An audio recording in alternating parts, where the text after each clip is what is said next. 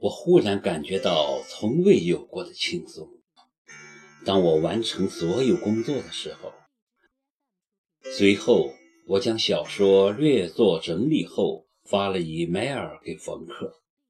刚关掉电脑，电话就响了。我看看墙上的钟，知道是谁打来的。每天晚上，几乎在同一时间，齐树礼都会打来电话问候。吃了没有？天气凉了，要多穿点衣服。今天开心吗？别工作太晚，睡前记得喝牛奶。从认识他到现在，一直是这样。从开始的反感，到后来的渐渐习惯，我也似乎不是很讨厌他。尽管他的姓氏让我敏感，而他。不让人讨厌的一个重要原因，就是他从不深入地窥探我的内心，每每点到为止，既不热情过分，又很积极平和。比如，他知道我工作忙，就从不冒昧邀请，除非确定我那天没事，他才会很小心地约我喝个咖啡什么的。他那么的小心。生怕我拒绝，反倒弄得我不好拒绝。这正是他的高明之处，也是让我不敢跟他有更深入的接触的缘故。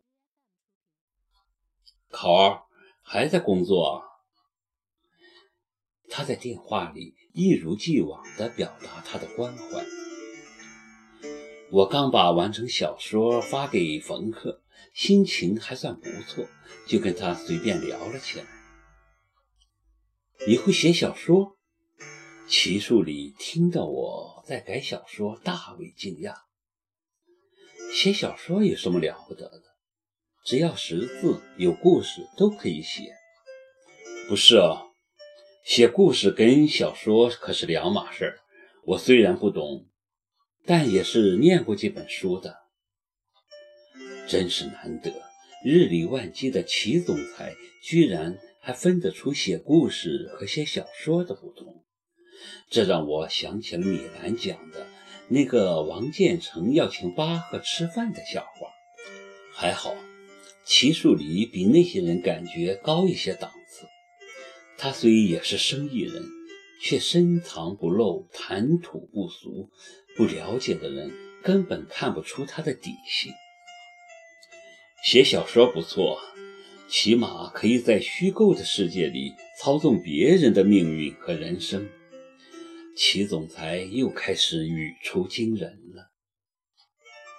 我没想操纵别人，我连自己都操纵不了。我淡淡的说：“那就对呀，人最难操纵的就是自己。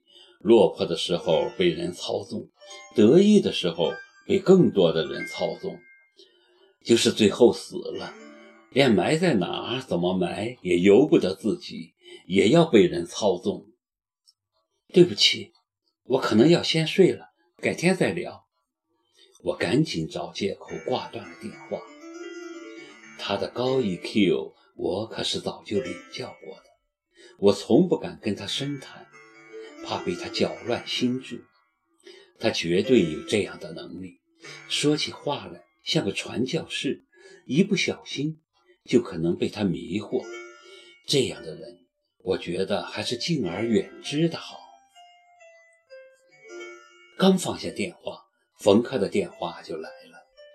他已经看过我发给他的小说，很满意，大大的夸奖了我一番。